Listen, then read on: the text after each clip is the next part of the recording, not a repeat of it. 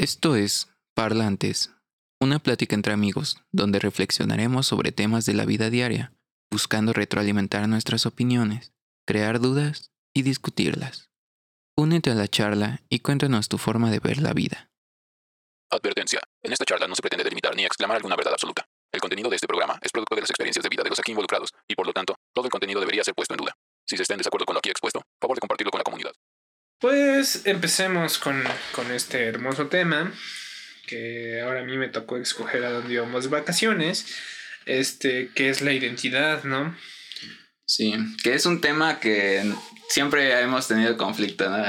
Sí. Tú y yo en cuanto a la identidad, Ah, ya está. Yo tengo ahí unos cuantos este, comentarios medio eh, molestones, la verdad, para en cuanto a Davo. Este, Que de repente sale, no sé, algo y le digo, ah, es que de identidad y lo molesto, ¿no? Pero, o sea, típico de nosotros, ¿no? Pero la verdad es que es un tema bastante que tiene mucho de dónde cortar, porque más que nada tiene que ver el cómo percibimos la vida, ¿no? El cómo creamos una idea de nosotros mismos a partir de la cual nos enfrentamos al mundo, ¿no?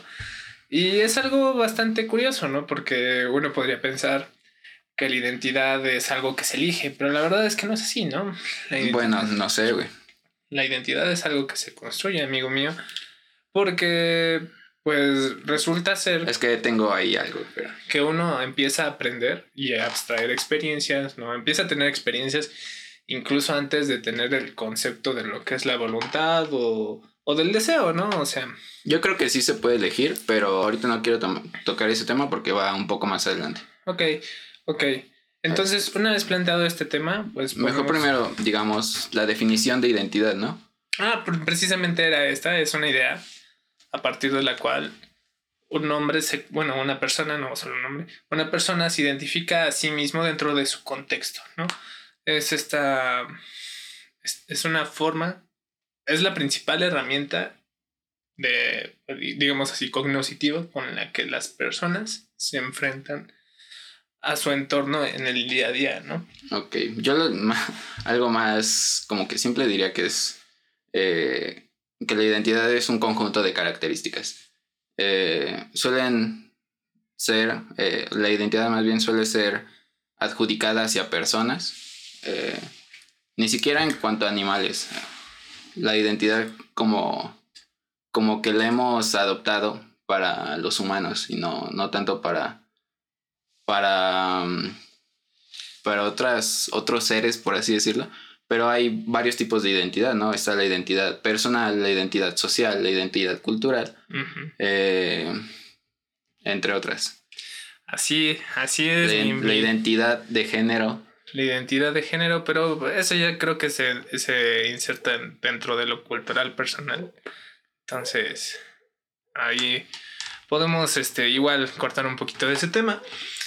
Pero lo esencial cuando empezamos a hablar de identidad es a- empezar a hablar de cómo abstraemos el mundo y de cómo vamos como configurando toda esta serie de ideas que van sometiendo pues como las cosas que vamos eligiendo en el día a día, ¿no? Y tiene que ver mucho con esta cuestión de qué te gusta, qué no te gusta, básicamente lo que te causa placer, lo que te causa algún tipo de malestar. Entonces, mientras uno va viviendo y teniendo más experiencias, va reforzando todo como ese marco conceptual a partir del cual, pues, de nuevo, vamos definiendo lo que nos rodea, ¿no? Y a nosotros mismos, ¿no? Este, yo creo que, bueno, no creo. La identidad también puede ser, este, este, relacionada con el rol, ¿no? Con, con básicamente en este lado dramático, en el papel que tiene determinado agente en determinado concepto, ¿no? Y pues tal vez objetos inanimados o no humanos no tengan tal cual una identidad, al menos que se le otorgue, pero sí tienen un rol, ¿no? Y la identidad sí consume mucho esta, esta cuestión de el rol, ¿no? Que tenemos dentro de nuestro entorno físico, dentro de nuestro entorno social, familiar, incluso interpersonal, ¿no? De hecho, o sea, hace uno, unos 10 meses más bien, este, que tuvimos una plática igual de identidad, este, me decías que el, el quién eres o el, cuando te preguntaban que quién eres, eh, sobre todo lo decías como desde un aspecto de, de terapia psicológica, te, se refieren al rol que cumples en, en la sociedad, ¿no? Y dentro de tu casa. O dentro ¿no? de tu casa. Y este, bueno, al rol que cumples, ¿no?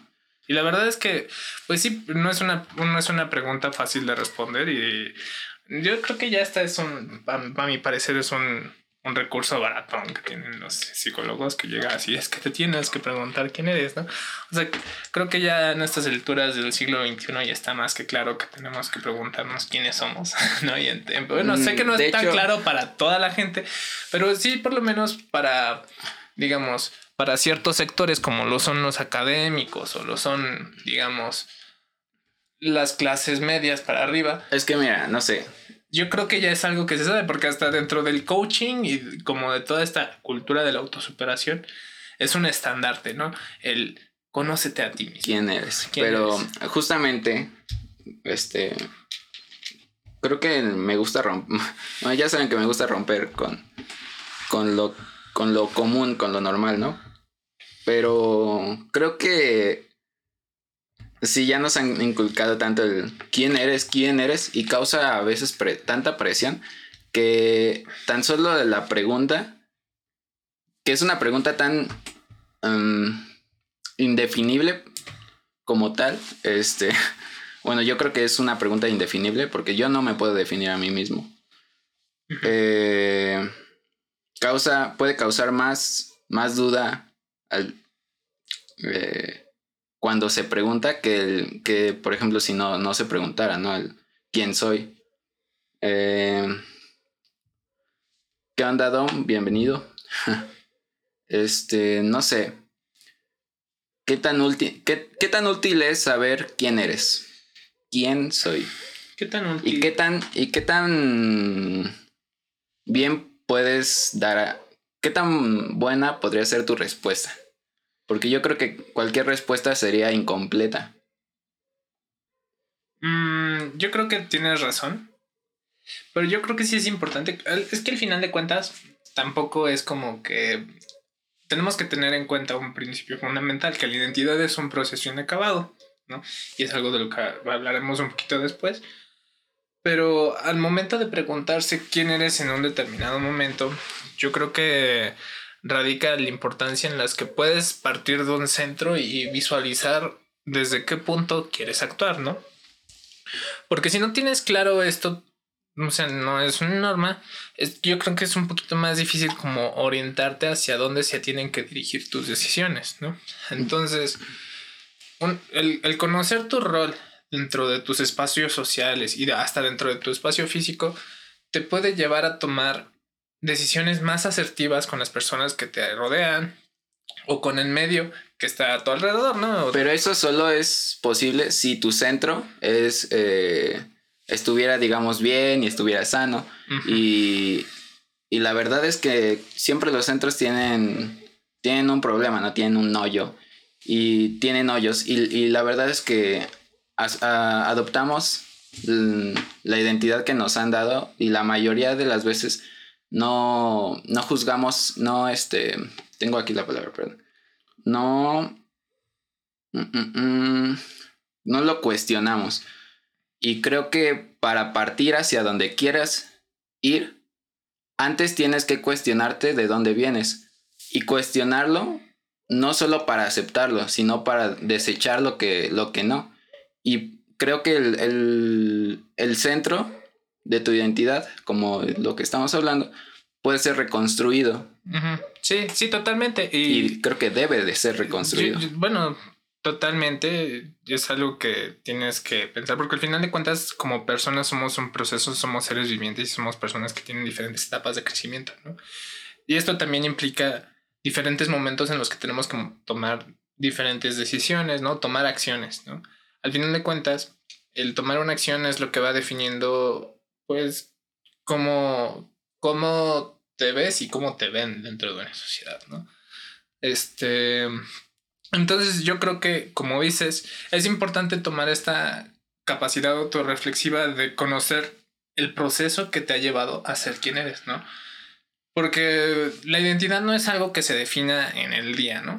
Al final de cuentas, para entender tu contexto tienes que entender el proceso histórico que ha llevado a la conformación de, ese contexto, ¿no? No, no, hay nada que ya, no hay nada que ya esté dado, ¿no?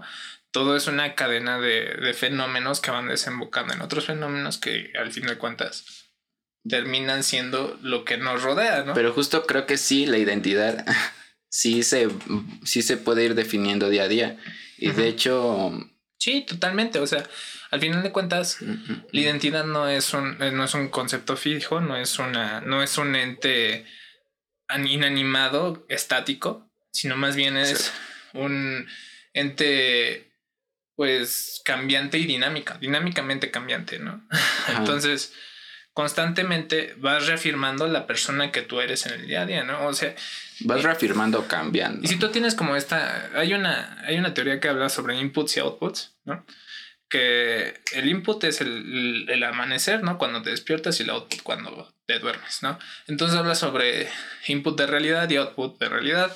Entras a la realidad y sales, ¿no? Cuando entras, eres una persona totalmente condicionada por los diferentes fuerzas, bueno, por diferentes, digamos, condicionantes a la persona que fue el día pasado.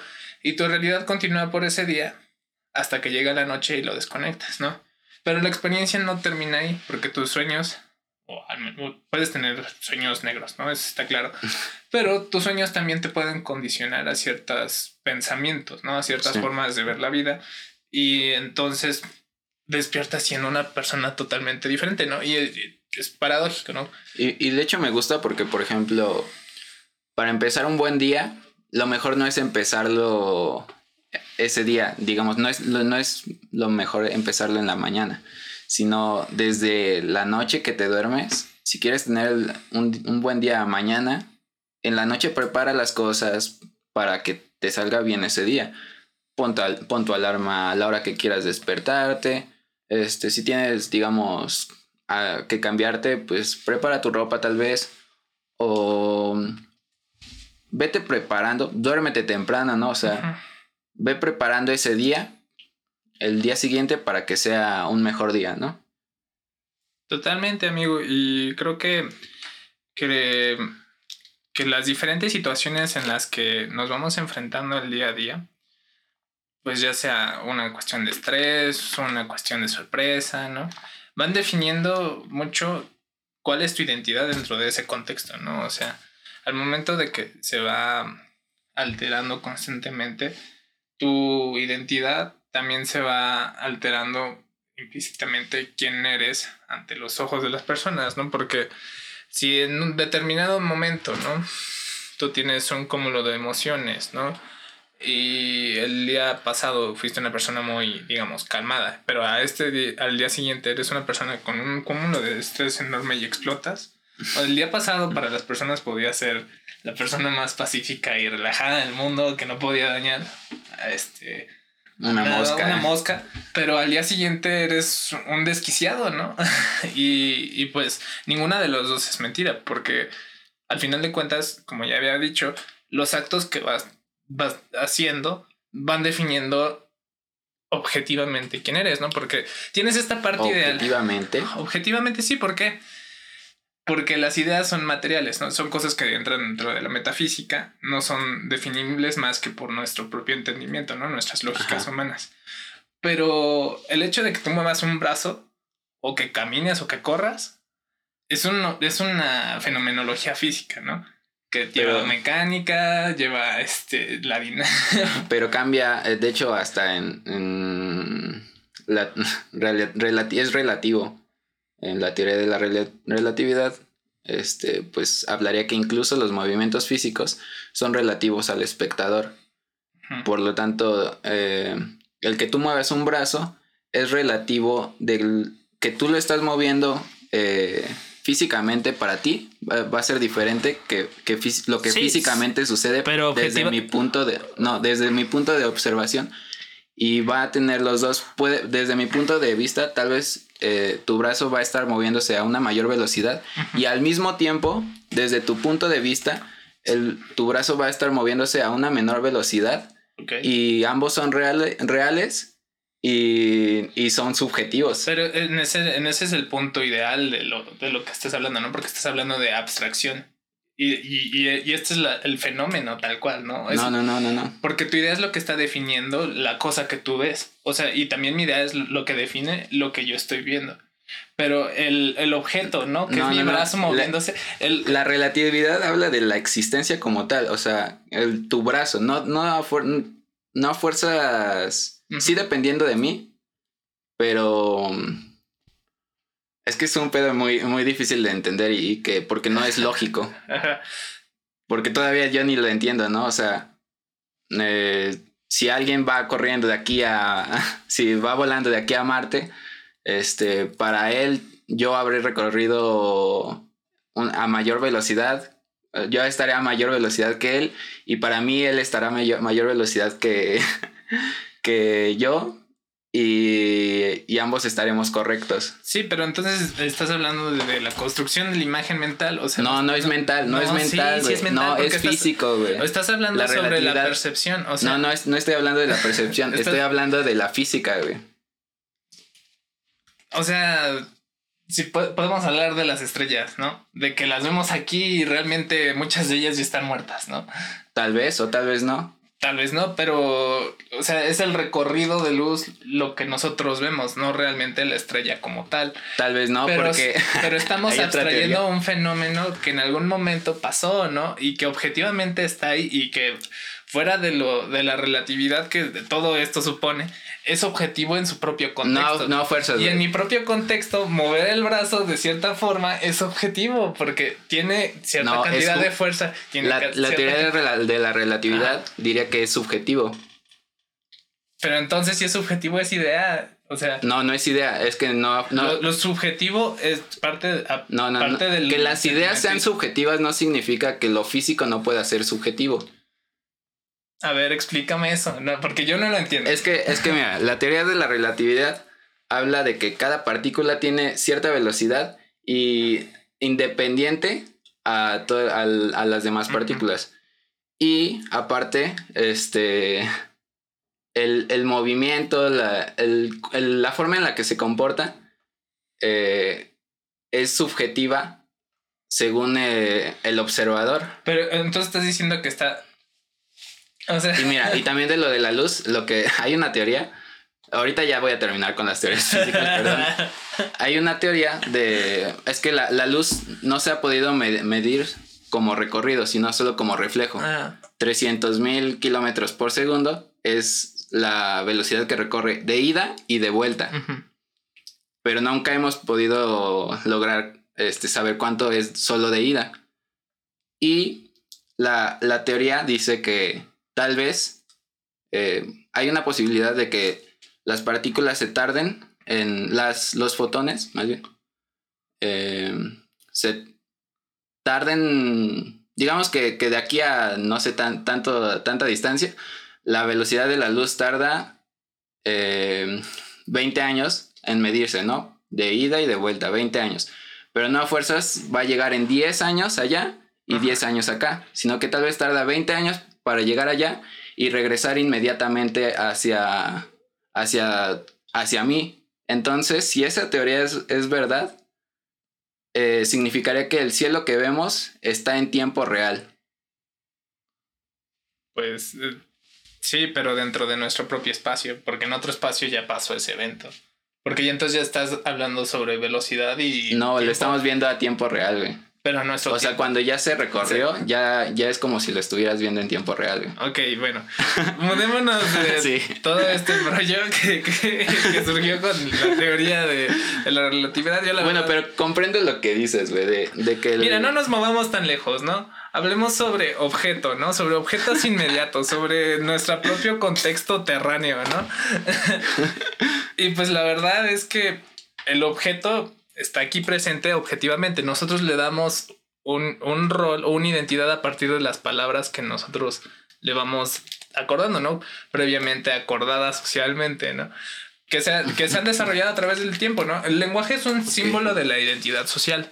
Porque es un, Es un común. es un común, ajá, porque ha sido un, todo un proceso y una evolución en que cada uno de los, digamos, raíces semánticas o cada uno de los elementos que conforman una palabra se van acordando a través del uso, ¿no? O sea, no es como que hay un acuerdo, sí, hoy le vamos, a partir de hoy le vamos a llamar botella de agua a esta botella de plástico, ¿no? Al menos que sea inventada. Mm, Sí, mm, pero más bien, pero aún así el invento no lo, el hecho de que una persona no abre un invento no significa que ese vaya a ser el nombre, sino que es el uso de, la sociedad. Por ejemplo, el lápiz adhesivo, el nombre del invento es lápiz adhesivo, ¿no?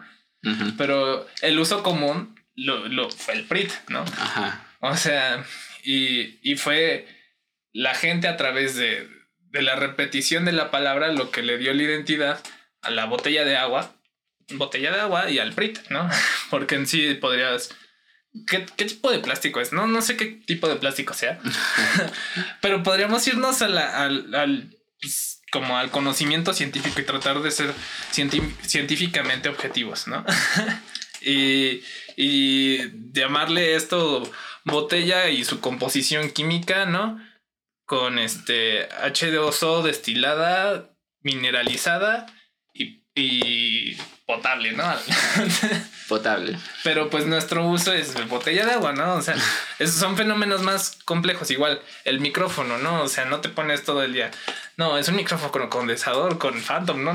Nada más llega el momento en que le dices micrófono, ¿no? y una persona micro. que y una persona que no está dentro del contexto que es, por ejemplo, la producción audiovisual, pues no va a saber que es un demonio, eso es un micrófono condensador, un cardioide, no un unidireccional o Ok, un entonces, o, o sea, hace rato dije que la identidad se suele asociar solo a, a personas así, pero también las, las cosas tienen su identidad porque eh, poseen características específicas. Pues ¿no? nosotros les damos esa identidad, porque al final de cuentas, las características que nosotros vemos, pues son estos convenios sociales de los que, que hemos desarrollado a través del tiempo, ¿no?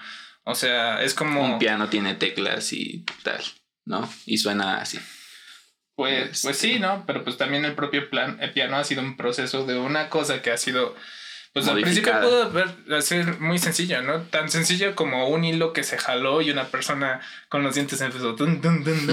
y a partir de, de eso, pues fue evolucionando, pues no sé, a un instrumento más grande, con una caja más grande, ¿no? Empezaron a ver que a cierta, digamos, distancia de, de la cuerda con, no sé, el mástil o con la propia caja de resonancia, modificaba el sonido, ¿no? Y poco a poco eso fue configurando lo que hoy conocemos como piano, ¿no?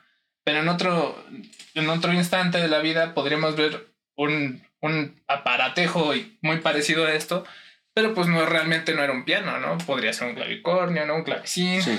este...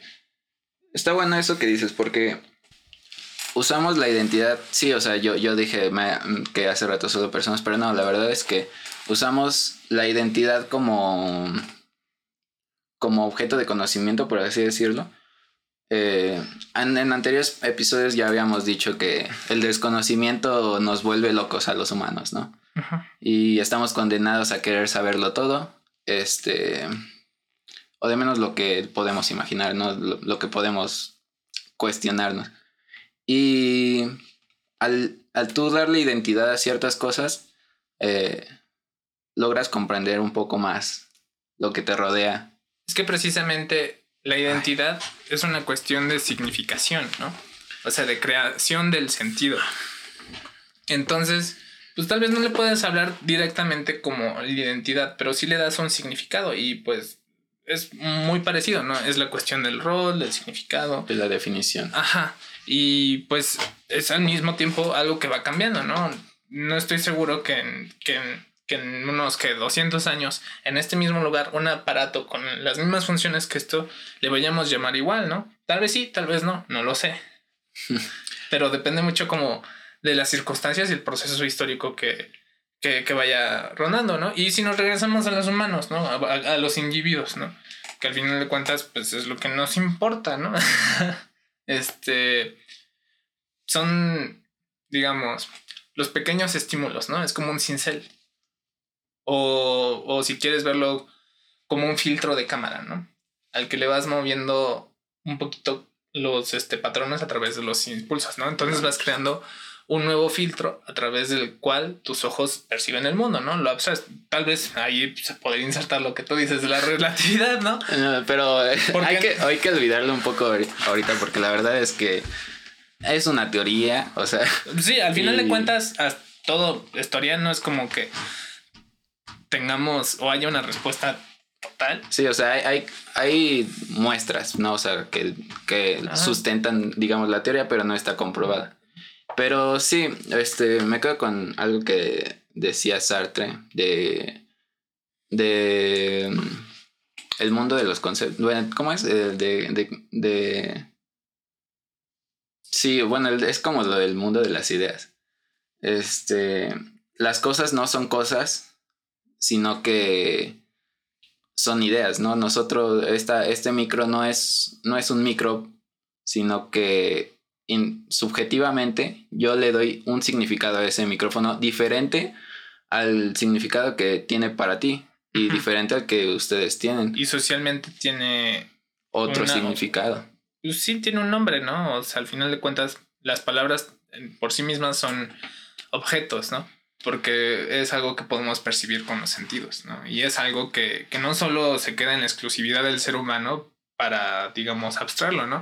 Lo que sí se queda fuera del contexto humano es el entendimiento, ¿no? La capacidad de descifrar códigos, ¿no? Porque incluso los animales tienen ciertos códigos comunicacionales que nosotros como humanos no podemos entender porque no estamos dentro de su propio contexto, ¿no? No crecemos con los pájaros, ¿no? Pero sí se ha dado caso como de niños salvajes que, que entienden ciertas dinámicas de conducta, pues de, de manadas de lobos, manadas lo de aprenden, chimpancés, ¿no? ¿no? Digo, es algo ya que se queda mucho en el siglo XX, ¿no? Porque hoy en Remo. día, ajá, hoy en día ya es muy raro, ¿no? O sea, alguna vez vi una película, la de Mama, no sé si llegaste a ver, No. creo que la dirige Guillermo del Toro, o si no, es que la produce, ¿no?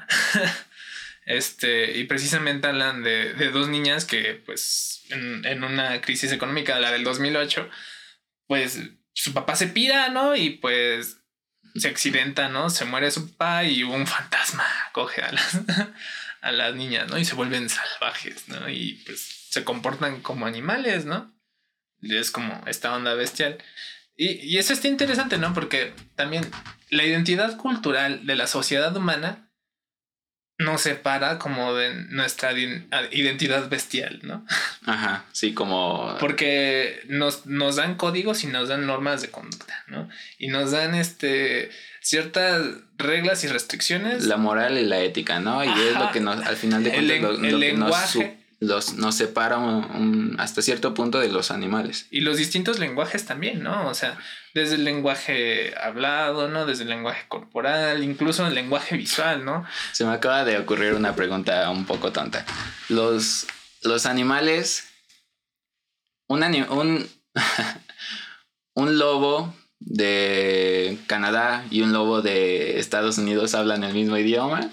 O sea, si pones a hablar a, a dos, dos animales de la misma especie, pero de diferente región, si los pones a convivir, ¿se entienden?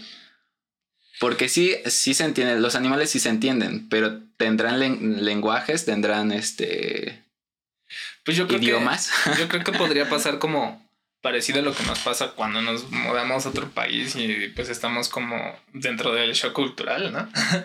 Este, por ejemplo, te vas a China, ¿no? No entiendes nada de lo que están diciendo, ¿no? Pero puedes intuir ciertas actitudes que pues son tendencias de la actitud humana. Estaba Creo que no. Estaba leyendo un este un libro sobre el lenguaje corporal.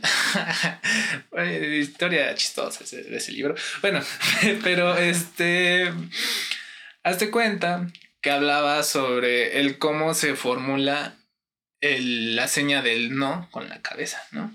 ¿Tú, tú cómo crees que, que surja el no, no? El no. No lo sé. Y, y porque es algo mundial Oh, no. que mundialmente funciona, Oh ¿no? no. O sea, Oh, no, no, es como que haya habido una convención mundial y vamos a determinar que el no con la cabeza se va a hacer así.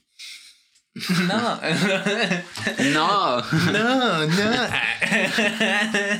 no, pues este, eh, la onda es que es algo muy sencillo como un bebé quitando la, la boca cuando no quiere algo de alimento, Mm, Ok. ¿no? Es como un movimiento muy instintivo, ¿no? Ajá, de hecho, entonces creo que mucha está de nuestra- clave, güey. de- Muchas de nuestras conductas y, y, y configuraciones del lenguaje tienen que ver con lo instintivo, ¿no? Y me recuerda mucho a una anécdota. Espera, antes de que cambies de tema. Está. Es que es de lo de los animales. Este, porque si no, creo que lo, ya lo cambiarás. Eh, creo que respondiendo a mi pregunta, le diste al clavo la- el, el instinto. Los, los animales se comunican instintivamente, no por, no por lenguaje ni por, ni por idioma. De hecho, hay teorías del lenguaje de, de cómo los humanos des- desarrollamos lenguaje, porque sí somos los únicos que tenemos eh, lenguaje. Los animales se pueden comunicar, pero no se pueden entender ni, ni lógicamente. Y, y su, su forma de comuni- comunicación es instintiva. Y nosotros antes nos comunicábamos así como de... Pero pues también, o sea, yo creo que, o sea, yo creo que nuestros sistemas lingüísticos son más complejos, pero eso no excluye que los, que los animales tengan su propio sistema lingüístico. Hay, por ejemplo, Las ballenas. las ballenas, los delfines, ¿no? Que está demostrado que tienen, pues, ciertas modulaciones de voz con las cuales Frecuencias. identifican ciertos estados de ánimo, ¿no? Ciertos deseos. Por eso, pero es como más vago, más abstracto. Eh, Alguna vez leí la- un artículo sobre un, un, un perico existencial. y está bastante chistoso porque el, el perico en su jaula, ¿no? Hablando cosas de perico, de pronto se mira al, es- el- al espejo y dice, ese soy yo, pero en modo de pregunta, ¿no? Y, y a partir de ese soy yo, se armó todo el, el todo el guateque, ¿no? empezó a filosofar. güey. Sí, los pericos existenciales, ¿no? Así le vamos a cambiar del nombre a- Y pues, al programa. y pues mucho de lo que se ha hablado dentro de la filosofía, de lo que nos hace humanos es esa capacidad para autorreflexionar nuestra propia existencia, ¿no? Mm, tal vez, ¿no? Este, muchas veces, este, muchos, pues muchos animales, pues sus acciones, este, buscan más como este instinto de supervivencia más que la trascendencia. Y de ¿no? placer. Y el, y el hombre es mucho de trascendencia. También, pero eso no excluye que el hombre tenga también instinto y una predominancia excesiva al placer, ¿no? Si no, no tendríamos como tantos problemas, ¿no? O sea, Sí. el problema es que el hombre se ha negado esa identidad bestial, ¿no? O sea, Pues creo que sí nos ha ayudado, güey. de cierta forma sí, Bueno, no pero sé. es que es un arma de doble filo. ¿no? Ajá. te trae progreso, pero a la vez todo el desbalance, digamos, ambiental que hay es por, por este rechazo, ¿no? Hacia lo natural. E incluso dentro de la modernidad, uno de los postulados era que el hombre domina la naturaleza, ¿no? Y realmente cuando te sales de las lógicas humanas y empiezas a ver como las lógicas terrestres, no hay ningún animal o árbol que sea más esencial que otro, ¿no? Cada uno funge su rol y cada uno atribuye cierta cosa para mantener un estado armónico, ¿no? Balanceado, ¿no? Balanceado, ¿no? Y pues en cierto momento de nuestra historia, pues tuvimos, tuvimos ese grado de balance, ¿no? Incluso todavía hace 300 años se podría decir que no, o 200 se podría decir que no habíamos roto como, como Tanto ese balance, ¿no? Y después viene como El inicio de todos nuestros y es que también, o sea, de cierta forma lo entiendo, ¿no? Porque estás en un insertado en un mundo salvaje, violento y caótico, ¿no? Cualquier cosa que está allá afuera te quiere matar, ¿no? Porque cadena alimenticia. Y la diferencia de, de- de- en cuanto a los otros animales es que tú eres con, puedes, eres más consciente que los animales, aunque sean un poco más, pero no sé en qué grado, pero sí somos más conscientes del peligro y pues, Pues no es- sé si seamos más conscientes del peligro, ¿no? Porque, pues, por ejemplo, cuando hay un sismo, los perros lloran y las, y las aves se van, ¿no? No, pero es que no sé, lo que lo aludo es que nuestro grado de inteligencia nos, nos ha hecho eh, nos ha hecho vivir más, o sea, nos- y con, con, con tal de sobrevivir, porque a final de cuentas nuestra, nuestro motivo primario es sobrevivir. Y pues los hombres, al ser más inteligentes, mm, pensamos Inte- como inteligentes, no, sí inteligentes, pero inteligentes pero estúpidos, ¿no? Eh, sí, sí, totalmente de acuerdo. ¿Qué nos dicen por ahí? Creo que, bueno, per- termina, pero ahorita hablamos sobre los comentarios. dicen, ah, el perico en la jaula. Con la jaula. perico existencial. Hay que hacer una canción sobre un perico Hazla existencial. tú, bro. Hazla tú. Está bien. La dedicación de mi perico existencial. Y será. No sé, ya esto se me fue. Pero igual creo que nos, nos fuimos un poco de, de esto de la identidad. Este, sí. Mm, Yo ¿Qué? creo que no. Yo creo que estamos en el punto. porque este porque cada una de las cosas que nos rodean, an- nuestro entorno físico, nuestro entorno social, nuestro- hasta, hasta nuestro nivel mental, nuestras condiciones biológicas. ajá, van condicionando poco a poco quién eres, ¿no? O sea, tú antes de la pubertad, antes de tener ciertos estímulos biológicos, eres alguien totalmente diferente, ¿no? Y esos estímulos biológicos tú no los decides, pero influyen demasiado en tu personalidad, ¿no? Y, y a quien no, no ha tenido como crisis adolescentes, no todos los person todas las personas que han sido adolescentes, o sea, todo el mundo, No todo el mundo. Ay, No todo el mundo ha sido adolescente, güey. Bueno, ¿Qué pedo? pero van a ser adolescentes. No, no, No han, todos, han sido o van a ser. No todos, güey. Algunos se van a morir. ¿Qué Sí. negro has pensado? Tienes toda la razón del mundo. Pero bueno, todas las personas que van a tener una vida o Todos han los, tenido una vida. todos los adultos, todos los adultos han pasado por, por eso. un güey. proceso de adolescencia. Ay, qué bárbaro, mi amigo Lalo. La verdad es que ya, tanto esto como lo de hace rato de la relatividad es porque me molestan todo lo que, todo lo que diga todo, ¿no? Y Como todo la lo- generalización. Los absolutismos y... Pero yo creo que también, o sea, al final de cuentas, cuando hablas como.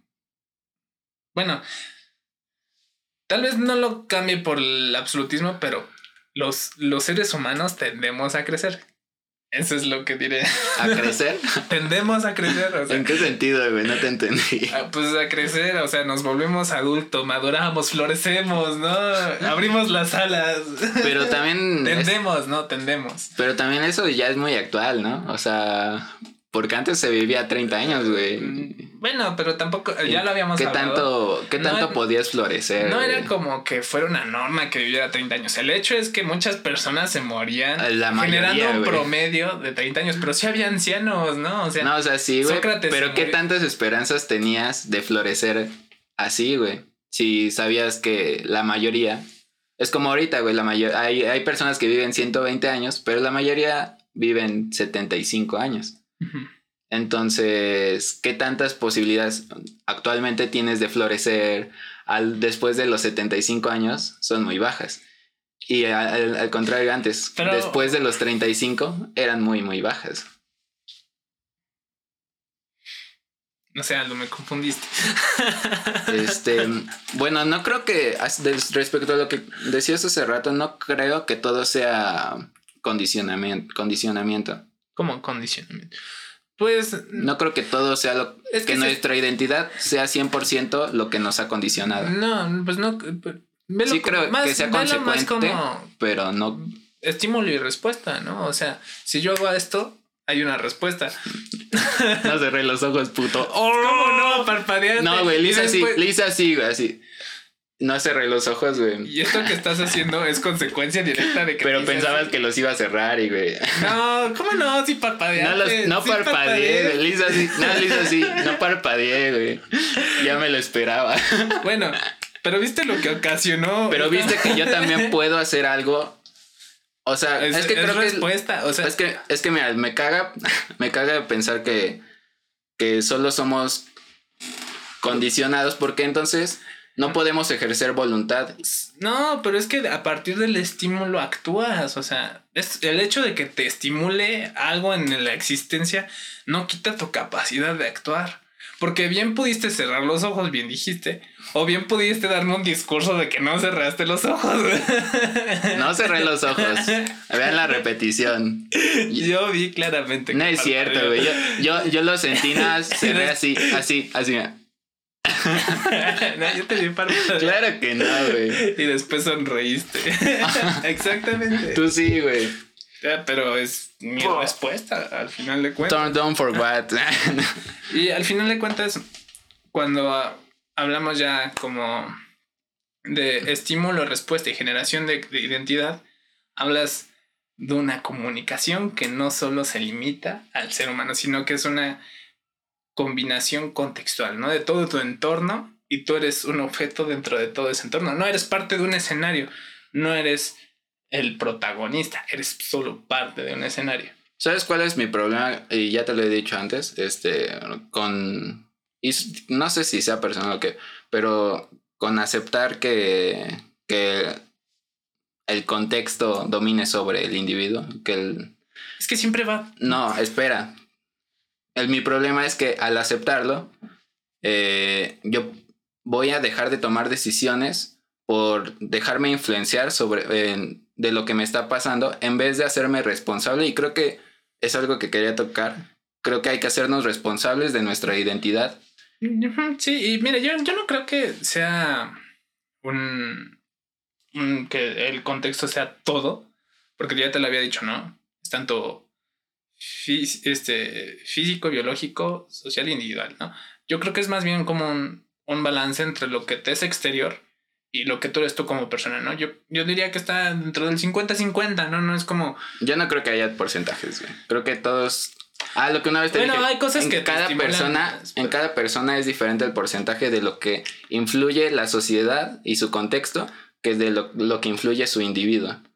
Hay personas a las que su contexto y, y sobre todo son personas que no han juzgado ni han, ni ni se pon- ni ponen a criticar sobre su contexto. Al final de cuentas el contexto los come y, y es en- y su identidad es en mayor porcentaje social que individual. No creo que todas las personas seamos individuos ni sujetos en el mismo porcentaje. No, totalmente, no. Y yo aspiro a ser ma- más individuo que sujeto, Bueno, sí. personalmente. Creo que está bien, o sea, es muy respetable, ¿no? Este. Yo, yo, yo realmente no, no, no voy por ahí.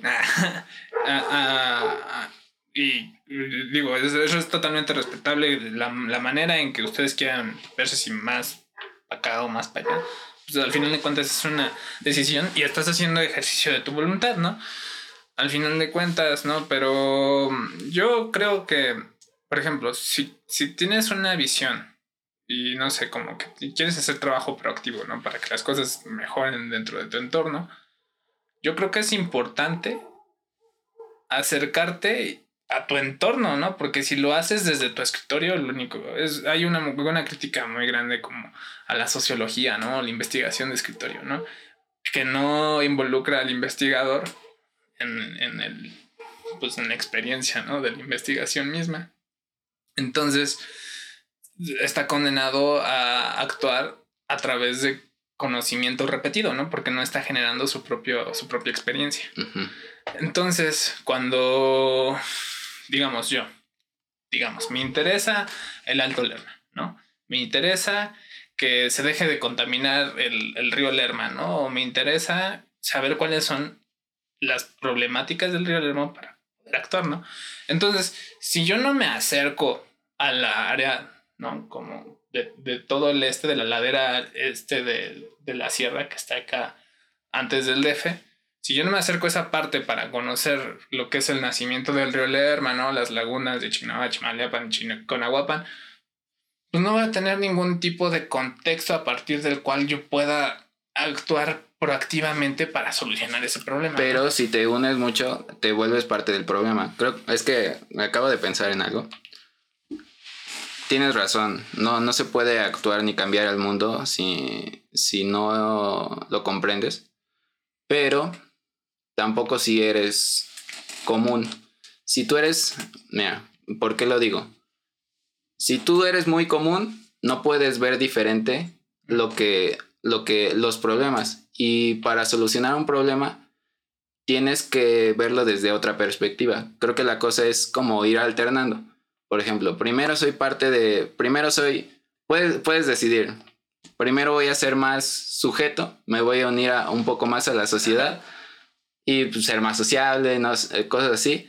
Encontrar problemas que hay en la sociedad y después separarte, separarte para poder verlo desde otro punto de vista y, y, y no ser el que está operando, sino el que está, el que está viendo el problema desde otro ángulo y entonces ya tal vez actuar eh, con un pie adentro y un pie afuera. ¿Sabes qué me gusta? Hay un, hay un dicho dentro de los antropólogos. Este, y, y lo digo en razón a tu comentario, porque yo creo que hay tiempo para todo, ¿no? en tu día a día, pues tal vez no para todo lo que se pueda hacer en la vida, no, no obviamente no cabe en un día, ¿no?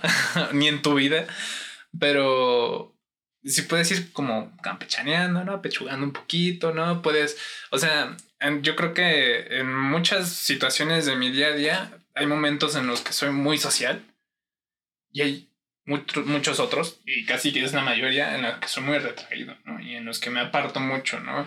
Voy en la bici, no, no apelo a nadie, ¿no? Más que si me llego a parar y pues me, me platican, pero generalmente pues me abstraigo en mi, en mi propia individualidad, ¿no?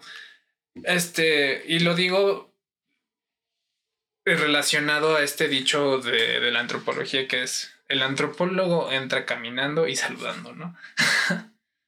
Porque es una forma de, de, igualarte, ¿no? Aparte, no hay quien, no, no, no, como nuestra capacidad de abstracción es limitada, depende de la abstracción de los demás, ¿no? También, o sea, no es como que solo tú puedas generar tu propia abstracción para entender algún todo complejo, ¿no? A, fuerzas tienes que recurrir al conocimiento generado para alguien más, ya sea en artículos científicos, ya sea por una plática, ¿no?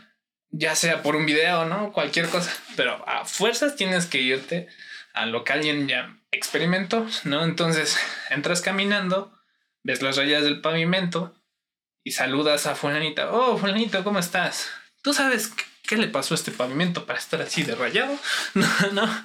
Y tal vez encuentres la respuesta a tu interrogante, ¿no?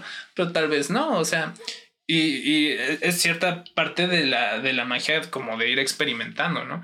Como de ir preguntando. Igual no te enteras sobre la raya, ¿no? Pero pues te puedes enterar de, de otra cosa, ¿no? Y eso mismo puede darle otro ángulo a la forma de, que y estás en y, ahí estás cambiando tu identidad como investigador, ¿no? Porque como investigador tres objetivos, ¿no? Traes un protocolo de investigación con el cual te vas a acercar a cierto fenómeno, pero llegas y pum, ¿no? Te dicen algo que, uh, fuck, blow your mind, ¿no? Es como Atlantis. es como Atlantis. Atlantis me gusta mucho porque precisamente te ponen los pies de un antropólogo, ¿no? Te, un lingüista, ¿no? te ponen los pies de un antropólogo y, y pues vas descubriendo la, la sociedad y, y, después te pone otras personalidades muy diferentes al antropólogo a interactuar en el descubrimiento antropológico más grande de la historia, ¿no? Que es Atlantis. No, hombre, qué preciosa película. Está preciosa. Se la recomiendo. Si no han visto Atlantis, qué burros. ya estamos en el 2021. Y si estás muy pequeño para saber que es Atlantis, es momento para que lo veas. Aunque no creo que haya personas muy pequeñas. No. No, de si eres muy pequeño, no veas este programa. no, no. veas, oigas este. se suicidó. No, Juanito. Juanito. Juanito. Luego dicen que nuestro programa hace que las personas se suiciden. Ah, sí, una vez me dijeron. una vez me dijeron. Que no te das cuenta que lo que estás haciendo puede llevar a la gente al, suicidio? Y yo, no. o sea. Ah, mira, y va, va con eso que, que, que te dijeron tiene que ver con la identidad y, el cómo, lo decían en cuanto a que dudar, este, te, puede hacer dudar de ti mismo y, a final de cuentas si no eh, sabes quién eres, mm. entras en conflicto y la mamada, ¿no? Este, creo que... yo creo que te esa fuerza es que tengas que saber quién eres, güey. Mm, yo creo que también depende de qué te guste, ¿no? Porque hay personas a las que les gusta un estilo de vida más fácil, ¿no? Y no está mal, ¿no? Digo, qué padre, ¿no? Pero, pues también, o sea, ¿qué tanto aporta? Pero son inútiles. no, no quiero decirlo así, porque pues, o sea, digamos, en una situación de emergencia, tal vez una persona así sea la que salve el mundo, ¿no? O sea, tú no sabes, ¿no? O sea, las cosas, el, el tiempo actúa de maneras muy extrañas, ¿no? y este, y pues, pues yo creo que si quieres como... Si tú estás dentro de tu zona de confort, no te sientes cómodo, yo creo que una buena manera de salirte de tu zona de confort es empezarte a preguntar quién eres. ¿Quién eres? Mm, tal vez, no sé. Es que, ¿cómo das respuesta a esa pregunta, güey? Si ya dijimos que la identidad es cambiante, es voluble. Pues lo haces del día a día. Yo creo Tal vez quién soy yo hoy. Ajá, ¿quién eres hoy? Y, y, pues es que eso hasta ya está dicho, ¿no? O sea, cada vez que te lo van a preguntar vas a contestar una huevada bien diferente, ¿no? O sea, y no está mal, ¿no? Yo creo que, es más, no creo que debamos de aspirar a tener una respuesta definida de lo que somos, ¿no? Porque pues al final de cuentas crecemos, ¿no? Hoy tienes 20 años, en 5 años más vas a tener 25 y en otros 5 vas a tener 30 y tus condiciones de vida, tus necesidades van a ser muy diferentes, ¿no? O sea, tus objetivos también, ¿no? Y pues eso va a cambiar tu identidad y va a cambiar el quién eres para ti y para las personas, ¿no? Sabes, apenas, bueno, estoy en grupos de filosofía y así, y luego hacen preguntas, ¿no? No me acuerdo cuál era la pregunta, era sobre la, la identidad de género. Y yo, yo pone como pregunta, este, ¿qué no, la, ¿qué no la verdadera libertad es no definirse? Y una chica me, me, dio una muy buena respuesta que me hizo cambiar mi concepto incluso de, de libertad y de, y de identidad. Este. Que en, prácticamente era. Hablaba de la rigidez y de. Y del conocimiento. El conocimiento a nosotros como humanos nos nos puede dar más libertad porque el conocimiento nos da herramientas. Y si tú te conoces a ti mismo, si conoces tu identidad, quién eres, si conoces la identidad social que tiene, en la que, en la que habitas, la identidad cultural en la que, por la que ha pasado hasta que llegues tú a este punto, te da más herramientas para ser más libre. Y aparte, el problema es cuando tu identidad se vuelve rígida. Y cuando tu identidad se vuelve rígida, eh, es como si te encerraras en una cárcel. No hagas de tu identidad una cárcel. Por lo menos no todas, ¿no? Porque siempre creo que hay algo que permanece, ¿no? O sea, hay algo que siempre va a estar ahí como bien, este, bien presente, perdón. No puedo contestar esta llamada. Estoy en, con, compromiso laboral, sí. este, Mira, dice, dice Domi. Estoy de acuerdo con Davo. No es algo definido, pero sí es algo que se puede contestar al momento, con lo que has descubierto de tu ser. Y de hecho yo estoy de acuerdo, o sea, de hecho parte de mi comentario anterior de la rigidez también tenía es mejor definirte al momento que por ataduras de tu pasado. Y, va respecto a esto también que dices de hay cosas que permanecen, permanecen, sí, y hay cosas que no dependen de nosotros. Este, pero lo malo es atarte a ellas. creo que lo mejor es definirte al momento, al momento de que estás viviendo, porque si no entonces dices, ah, es que yo no bailo. Y tal vez tienes ganas de bailar, pero por tu. Por tu. Tu necedad de identidad. Decir, esto soy yo. es que yo soy así. Te estás negando a ti mismo. Y te puedes negar la mejor experiencia de tu vida, ¿no? Incluso el conocer a la que podría ser, o a la persona que podría ser el amor de tu vida, ¿no? Eh, o sea, y, y, pues son esas cositas, ¿no? Yo, yo molesto mucho a mi hermana. No creo que mi hermana me esté viendo, pero. um, creo que sí voy a tener que contestar. si quieres contestar. Es que creo que. Afuera. Ok, ok. Perdónenme. Ahorita vengo. Ay, está medio intensa, ¿no? Esta plática es, Dale un break. Es un poco difícil de, de asumir.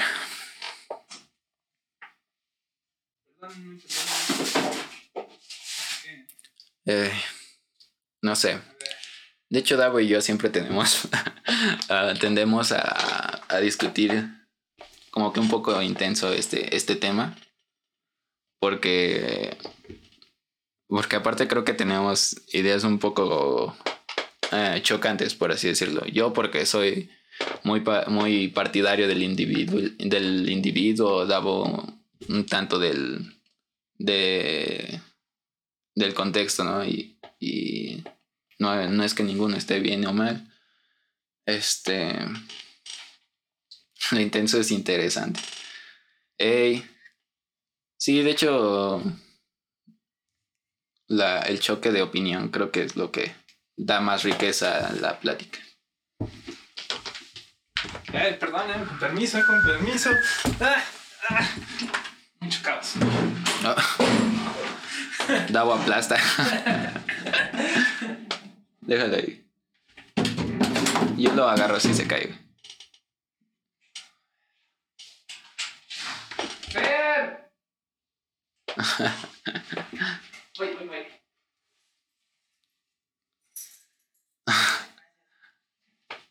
Davo, aplasta. Soy muy buena onda como para dejarlos afuera de la casa. No, está bien, bro. De hecho, hacía falta un intermedio. Bueno, es un relax, ¿no? Apaciguar ¿Qué nos dice la gente? ¿Qué nos dice la gente? que lo intenso es interesante. Davo aplasta. Habla pasta, ese soy yo. Soy como el juego buena onda de la última película de Ah, ya, Avengers. Sí. Si tú se te caen tus tacos, yo te doy tres. ¿no? Eh, ese Hulk rifa. Ese Hulk es buena onda, es el good guy, ¿no? El good guy que, que te cae bien, pero tú crees que te cae mal por ser buen, por ser buena persona, ¿no? Ya. Es que a mí me desesperó cuando lo vi. Es es el típico good guy. Güey, pero por ejemplo, la escena de los tacos es de las mejores. Así es. Este. Pues prosigamos. No sé. ¿En qué estábamos? Bueno, era ya sobre la rigidez y todo esto. Eh, creo que tu identidad también tiene que tener hasta cierto punto. eh, más bien tiene que tener elasticidad. Porque. Ya lo decía, ¿no? O sea, si, si tu autoconcepto es muy rígido, vas a tomar decisiones rígidas y el, el mundo en el que vivimos no es rígido, No, y es cambiante y es agresivo y te, te pone cosas que no esperas y tienes que poder ser flexible para, para poder hacer algo con esas eh, esos estímulos que te va es presentando. lo mismo que decíamos en el programa pasado, ¿no? Un objeto que es demasiado rígido tiende a quebrarse en situaciones de estrés, ¿no? Y un, una- un objeto más maleable, ¿no? Moldeable a la, digamos, a las fuerzas, pues podrá perder su forma, pero seguirá, seguirá estando ahí, ¿no? No, no tendrá este momento de ruptura violento. ¿Qué pasa si un objeto inamovible choca con un objeto este indetenible? explotan. es, tanta, es tanta fuerza por parte de los dos lados que lo único que pasaría es la dispersión. Hacia todos lados. ¡Pam! Pero entonces no sería ni un el objeto inamovible no sería inamovible. No, sí, sí, es inamovible. No se movió, explotó, Explotar es movimiento de, de adentro hacia afuera. pero explotarían los dos. bueno, yo nada más respondí tu pregunta. Ah, es una pregunta una pregunta que luego se, Se suele hacer, pero no tiene respuesta. Esas preguntas mamonas de grupo de Facebook, ¿no? Ajá, no tienen respuesta. Pues supongo que tiene varias respuestas, o sea. Al final de cuentas no creo que vivamos algo así. Al final de cuentas no creo que haya objetos inamovibles. O tal vez sí, o sea, no sé. Es que, pues, lo inamovible, pues depende mucho como de la escala, ¿no? O sea, en cierto mo- momento podemos decir que la Tierra es un objeto inamovible, ¿no? No, Aunque se está moviendo a todo no, el eso no, es una, no, no tiene que ver con eso. Pero es un tema Aparte. irreverente, no importa. A ver, ¿qué más puntos tengo aquí? ¿Existe la identidad social y la individual? Sí, existe la identidad hablemos de la identidad social, cultural y todo esto. Ay, eso me encanta. Ya sé, a mí me caga. Pues me encanta la identidad cultural. De hecho, es por lo que le hago a veces bullying a Davo. Bueno, no bullying, ¿no? Pero es que, por lo que te es molesta. que Aldo es un ermitaño. Él cree que, que puede vivir alejado de la sociedad y que la sociedad no lo involucra. Pero pues está hablando español, ¿no? Nah, y yo no creo eso, güey. O sea, creo que puedo practicar la individualidad, que es diferente. Y Ajá. me gusta hacerlo actualmente. Este, porque pues, ahorita es. Ahorita, ahorita es un buen, muy buen tiempo para ser individuo. Porque hay pandemia. Y Actualmente para mí eh, tengo aquí un estudio en mi casa donde puedo Producir producir, puedo ser, puedo ser productivo en lugar de tener que forzarme actualmente también porque realmente sí me cuesta forzarme a, a ser más sujeto. Pero no me niego y de hecho lo es. a- He, hay- he sido muy sociable a veces, ¿no? Pero... Este sí, no, no me niego, nada más. La, de hecho, la causa de conflicto empezó porque dijiste que los japoneses tenían mayor, mayor ide- identidad cultural que los mexicanos. Y Pues, yo no, te no, digo que es una pendejada. Una, pero- pues no, no dije una mayor, sino como una mayor afinidad a su identidad cultural, ¿no? Porque los mexicanos como que de, de acá, de unos 50 años para acá, como que nos ha dado igual y hemos visto como en perspectiva lo que nosotros consideramos como una mejor identidad y hemos tratado de- de adoptarlo, ¿no? Ha habido políticas públicas que han hecho eso, los medios masivos estimulan prácticas sociales que no pertenecen aquí. Y digo, tampoco es algo malo, ¿no? Creo que también es parte de lo que decíamos la otra vez. Yo creo que también he evolucionado en ese sentido. Hoy en día ya no creo. ah, Mi Davo, el, el Davo de 22 años revolucionario que quería tirar el mundo ya no existe. Por lo menos no tal cual. Este, hace dos años yo te había dicho, toda la mierda, no toda la mierda, lo que necesitamos es este rigidez cultural, ¿no?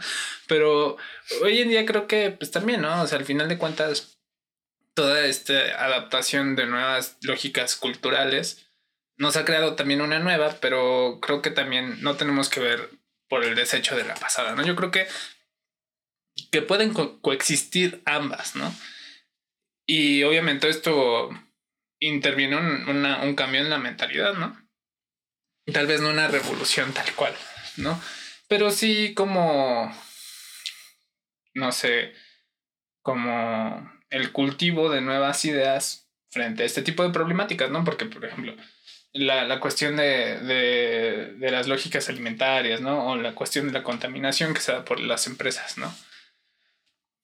La empresa es algo que, las empresas sin industria es algo que hace que la, que la sociedad pueda crecer tanto como ha crecido hasta este entonces, ¿no? Y pues no le vamos a hacer de Thanos y no vamos a querer matar a todos, ¿no? o bueno, a la mitad. A no ser. ah, Digo, suena tentador, ¿no? pero, pero la verdad es que no es este algo, algo ideal, ¿no? Porque al final de cuentas, ideas. ¿cómo, cómo justificas un acto de esa envergadura dentro de la experiencia humana? Aparte se ¿no? volvería a repetir, si no, si no atiendes el, el motivo y solo atiendes el síntoma, el síntoma va a aparecer de nuevo. Y es que los, los humanos, aunque seamos un rebaño enorme, tenemos esta onda de, es que tiene sentimientos, es que tiene una familia. Y la verdad es que es, es lo real. Podemos ser fríos y decir que no importa, pero cuando nos tocan a nuestro círculo cercano, ahí es donde la humanidad nos pega más duro, ¿no? O sea, y, y pues hay que ser empáticos, ¿no? Y decir, ¿sabes qué? Ya no quiero tirar el sistema, no quiero fuego. Yo aún Mejor quiero prefiero- fuego. La verdad es que prefiero que se adapten las cosas poco a poco y que encontremos realmente formas en que las distintas lógicas vayan conviviendo entre sí, ¿no? O sea, Yo aún quiero fuego, pero sí estoy de acuerdo contigo de, de, de que los cambios así bruscos y que solo atienden las, la sintomatología no sirven. Em, no sé. Sí, sí, sí, estoy de acuerdo que pueden convivir en, en, con- en conjunto e incluso sinérgicamente eh, la identidad cultural con la identidad individual, ¿no?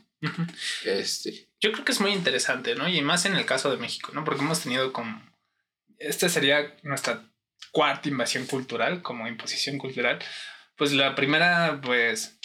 Bueno, igual podríamos hablar más de imposición cultural dentro de las culturas prehispánicas, ¿no? Pero mm, eso es, eso es lo nativo, ¿no? Si nos, lo nativo podemos tomarlo como lo originario, ¿no? Este, después viene lo occidental, ¿no? Viene España, pues México se autoconquista, ¿no? Porque no, no hay un proceso tan, tan, digamos, tan explosivo de conquista caucásica aquí, ¿no? Sino más bien fue que, que pues los propios, las propias personas de aquí, o sea, que toma, ¿no? O sea, derroca a estos tiranos por nosotros y, y pues comerciamos y te damos tierras, ¿no? y pues fue lo que pasó, ¿no? Al final de cuentas.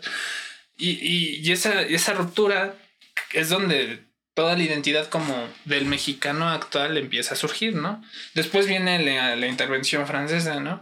Y para quien le gustan las tortas, o sea, tengan, en- tengan por claro que sin Maximiliano no podrían estarse comiendo una rica torta sí, de pues, jamón. toda la, la- la gastronomía mexicana que es la mejor del mundo, se supone. Es de las mejores, ¿no? Catalogada como la mejor del mundo, tanto la de mexicana como la peruana, pero la mexicana tiene orígenes franceses, españoles, árabes y pues prehispánicos. Y a lo que voy es que sí, tal vez haya cierta ruptura de identidad social o cultural cuando pasan todas estas conquistas y lo que sea, pero no le quita valor a la identidad. Y es lo que le, le alegaba a Davo en, ese tiempo cuando él decía que, bueno, cuando él defendía la identidad este, cultural de los japoneses, ¿no? Que estaba más arraigada y lo que sea. Y es que yo encuentro la riqueza en la diversidad. Y creo que es, es ahí donde, donde encuentro mi, mi identidad, ¿no? En, en la diversidad. Este, sí, nos ha causado muchos problemas. Aún tenemos muchos problemas por la ruptura de identidad tan brusca que ha habido. Pero no creo que por eso tengamos que regresar al pasado. todo mandarlo. Ni, ni creo que tampoco del lado de los japoneses, por ejemplo, sea bueno aferrarse a, a lo que eran eh, por, un- eh, por identi- identidad. O sea, Hay un término que me gusta mucho y encaja perfectamente con lo que estás diciendo, que es áreas de oportunidad. Aquellas personas que ya están como trabajando van a entender de lo que estoy hablando. y precisamente habla de cómo transformar cosas que nos parecen incómodas o en sí mismos un conflicto o problema, transformarlo en una oportunidad para la mejora, ¿no? Yo creo que ya en estas épocas creo que es seguro decir que el pasado no es una solución, no, no es una opción. este, porque al final de cuentas, o sea, traer de vuelta a la niñez no va a resolver tus problemas, ¿no? este, ser consciente de ello tal vez sí puede ayudar. Y es lo que decía hace rato Sí. sobre el conocimiento, ¿no? Sí, hay- Te hay puede cosas- dar más herramientas. Hay cosas que, que no se pueden solucionar pensando como adulto, ¿no? Y yo creo que hay que saber apreciar el valor que cada una de nuestras etapas ha tenido, ¿no? Cuándo pensar como joven, cuándo pensar como niño. Incluso eh, no creo que esté peleado tratar de pensar como un adulto estando dentro como de la juventud, ¿no? Porque pues Ay. puedes entender más. puedes entender más, ¿no? O sea, no hay. No, no, el hecho de que tú tengas cierta edad o que estés dentro de un cierto lugar o dentro de una cierta comunidad, eso no tiene que hacer que sean las únicas respuestas posibles a los problemas que tengas, ¿no? O sea, Brian May. ah. no creo que. No creo que todos sus problemas científicos los resuelva como científico. No creo que todos sus problemas musicales los resuelva como músico. ¿no? Yo creo que sus dos realidades se entremezclan, ¿no? Y lo mismo con nosotros, ¿no? O sea. Y es lo, ¿sabes? Mm, Yo, yo sé que no te gustan los dogmas, pero alguna vez está en una excursión hacia Morelia y le platicaba a un, un amigo este, y me agradezco, agradezco habérselo platicado porque después lo leí y dije, a huevo, sí era esto lo que le dije. Y estábamos hablando sobre la posmodernidad, ¿no? Y sobre cómo estas nuevas propuestas de, de generación de conocimiento están llegando y están como, de cierto modo, rompiendo con el esquema tradicional científico, ¿no? Este, y pues la posmodernidad, o sea, no rompe del todo con la ciencia, sino que busca más respuestas posibles dentro de los demás gama de conocimientos humanos que existe para la resolución de problemas, ¿no? O para el entendimiento del mundo, ¿no? Entonces, dejas de pelearte con que una cosa no es científica y que entra en la religiosidad, ¿no? O que entra en el misticismo, o que entra, no sé, dentro de mm, el curandurismo, ¿no? no sé, hay un buen de, de, de, formas de concebir, o sea, está el arte, está la filosofía, está la ciencia, ¿no? Muchas formas de enfrentarte al mundo y tratar de explicarlo como para todo resumirlo a la ciencia, ¿no? Yo creo que hay formas en las que sí, efectivamente, la ciencia va a ser la mejor opción, pero luego hay cosas que, que solo desde un nivel espiritual, yo creo que es, es el, son aptas para resolver ciertos problemas, ¿no? No creo que tengan que estar peleados las, las distintas áreas de, del desenvolvimiento humano las unas con las otras. ¿no? La riqueza es la diversidad. Y pues también, o sea, también si te mudas al extremo arte, ¿no? O sea, estas personas que todo lo quieren resolver pensando artística, profunda, filosóficamente, pues no, no es que estén mal, ¿no? Sino que también se están limitando muchas respuestas posibles que podrían hacer más integral su vida, ¿no? Y Tiene lo que, que yo creo ambos. que está mal es cuando se busca imponer esa verdad, ¿no? Y dice, no, es que está ¿no? Y precisamente surge el, el, como esta propuesta postmodernista que no ni siquiera está bien definida. O sea, hay muchos libros, ¿no? pero pues es una cuestión de, de constante de retroalimentación, ¿no? De, de las formas de, de ver el mundo. Y por eso, como, por eso es que dicen que la posmodernidad no está definida, aunque sí hay un buen de definiciones, ¿no? Pero va, va más en este sentido de que se sale de una sola forma posible de concebir al mundo, ¿no? Ya, yeah, está bueno. Porque da paso a las sinergias y, uh -huh. y creo que a final de cuentas es la forma más efectiva de, de trabajar y de, de llevar nuestra sociedad a final de cuentas a un, a un estado óptimo, que es lo que creo que el objetivo de eh, primario de las sociedades, ¿no? Como un bienestar social. Sí. Este. Ayer escuchaba un audio muy bonito y hablaba de cómo, cómo afrontar pues el miedo en tiempos de pandemia, ¿no? Yo creo que si a muchas personas ha definido este año, pues es el miedo, ¿no? O sea, y no está mal, ¿no? Es natural tener miedo. Ya lo hemos platicado. Este. Episodio número 5. Pero lo escribía Isabel Allende, ¿no? Y hablaba de cómo. Este.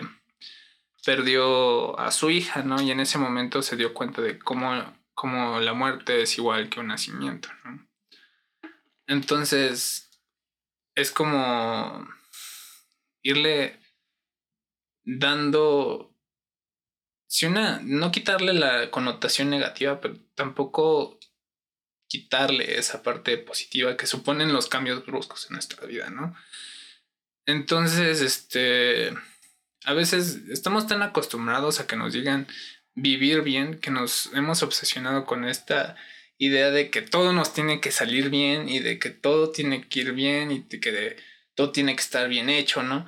Y pues con razón somos una de las generaciones con más problemas de estrés, ¿no? o sea, porque estamos tanto a la expectativa de las generaciones pasadas de que tenemos que actuar bien moralmente, ¿no? De que tenemos que hacer buenos trabajos, pero pues algo es seguro, ¿no? En ningún momento de la existencia humana, o sea, más que a nivel jurídico, hay una real definición de lo que está bien y mal, ¿no? E incluso lo jurídico, nada más digo que está definido porque está en papel, este, eso, eso cambia, ¿no? O sea, va a haber una nueva convención en la que las leyes van a cambiar y en el que va a haber otro pinche placa con 32 nombres de los constituyentes de dicha constitución. Y es que justo estamos viviendo una época, la época más cambiante en la historia de la humanidad prácticamente. Y, cada vez es más rápido. La tecnología cada vez crece es exponencialmente, o sea, todo el cambio va siendo exponencial y ya no es como de que a poco a poco, sino que del 2000 para acá ha cambiado la vida drásticamente y nosotros, eh, los jóvenes, también una, una, generación o personas mayores a, mí, ¿no? De 30, eh, son estos eslabones que están llevando este cambio y, y, pues creo que la mayoría de las personas trata de ser responsable, pero hay, hay choques eh, de, idea, de ideas, y pues se genera un caos, pero el caos, a final de cuentas, va a traer este, un nuevo orden, ¿no? El nuevo orden mundial. Saludos Aurora, este, que llegó a la plática. Hola, mucho gusto. este. Y pues no sé, creo que nosotros vamos, bueno, yo, yo personalmente me siento como, como parte de este cambio. Eh, creo que me va a tocar ver todavía el... Mm, cuando ya se vaya calmando esta cosa, ¿no? No creo que... No creo que vaya a durar tanto tiempo el caos, sino que vamos a ir encontrando comunes y, van a ser, se van a hacer leyes comunes eh, también que por pensamientos en común se van a tomar decisiones eh, que nos van a cambiar. Y este, y a final de cuentas, si, si, logro vivir más de 50 años, eh, tal vez nos toque ver un cambio. O tal vez no, ¿no? Es... No, pues sí, o sea, yo este, a, mis 25, a mis cortos 25 años de edad, platicaba con, un, con una amiga de, de cómo, cómo cada vez voy percibiendo más los cambios, ¿no? Y, y a la vez, creo que eso está bien, ¿no? O sea, al final de cuentas, a lo que termina llegando Isabel Allende es como a cómo debemos cambiar nuestra relación con el miedo y la expectativa de la tragedia, ¿no? O sea, de, de que tal vez esta problemática tan grande sea realmente una oportunidad para darnos cuenta en que lo estamos haciendo mal y cómo a partir del miedo ha desembocado en esta situación que nos está causando más miedo, ¿no? Porque ya lo comentaba en programas pasados, ¿no? Muchas de las lógicas de consumo humano están basadas en una lógica de miedo, ¿no? De, de es que si no hago esto no voy a poder subsistir un día más, ¿no? Si, si no vivimos en comunidad, estamos expuestos como a la intemperie y a la peligrosidad de la naturaleza, ¿no? Este y la verdad es que eh, tratando de salvar nuestra vida, ¿no?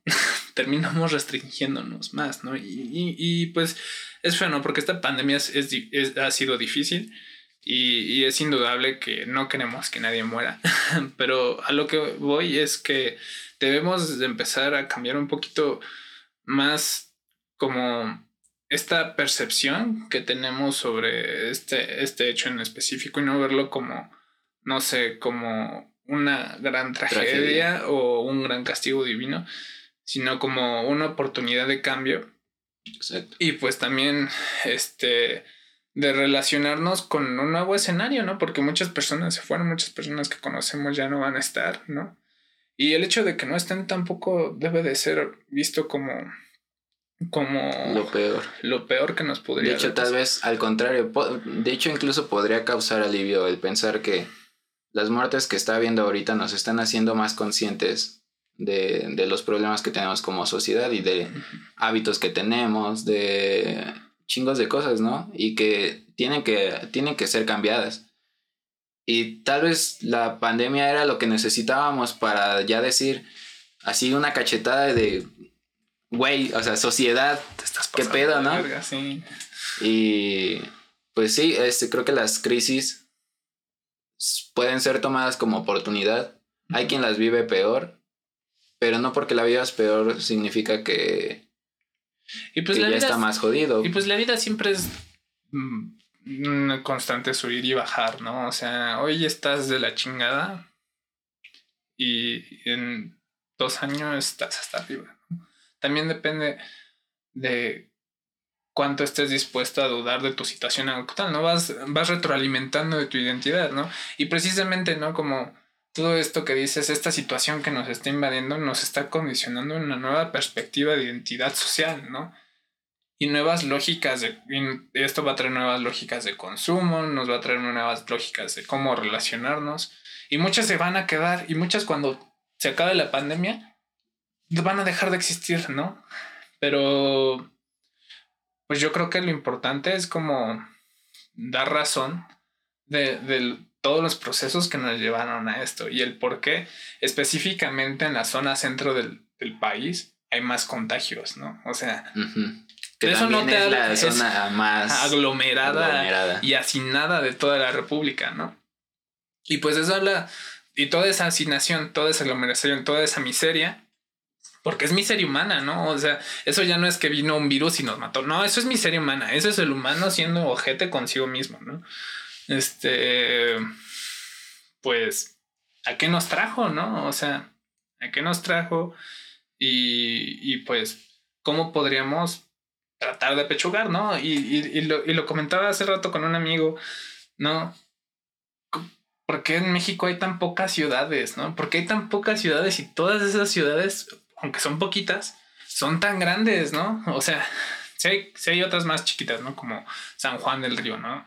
Sí, pero en comparación de nuestro ah, terreno, ¿no? Ajá, y, y no les damos importancia, ¿no? Parece ser que, que, que distribuimos, o sea, y es obvio, ¿no? El centralismo es un tema que vieron desde la preparatoria, el centralismo, por, por Dios, este, pues el centralismo, el centrar todos nuestros recursos, todo nuestro poder económico y todo nuestro poder, bueno, como recursos humanos que somos, está, en pocas cosas o en una sola cosa. ajá, es- está mandando todo al traste, ¿no? Y de hecho, no es solo así en cuanto a la sociedad, no se ve, en- bueno, incluso se recomienda en, en cuanto a cultura financiera, no, no depender solo de una fuente de, de ingreso, ¿no? Porque si depende solo de una, de una sola fuente de ingreso, o de pocas fuentes de ingreso, si esa fuente de ingreso por algo, y que lo más seguro es que va a pasar algo porque las, la economía es muy, muy, este, ¿cómo se dice?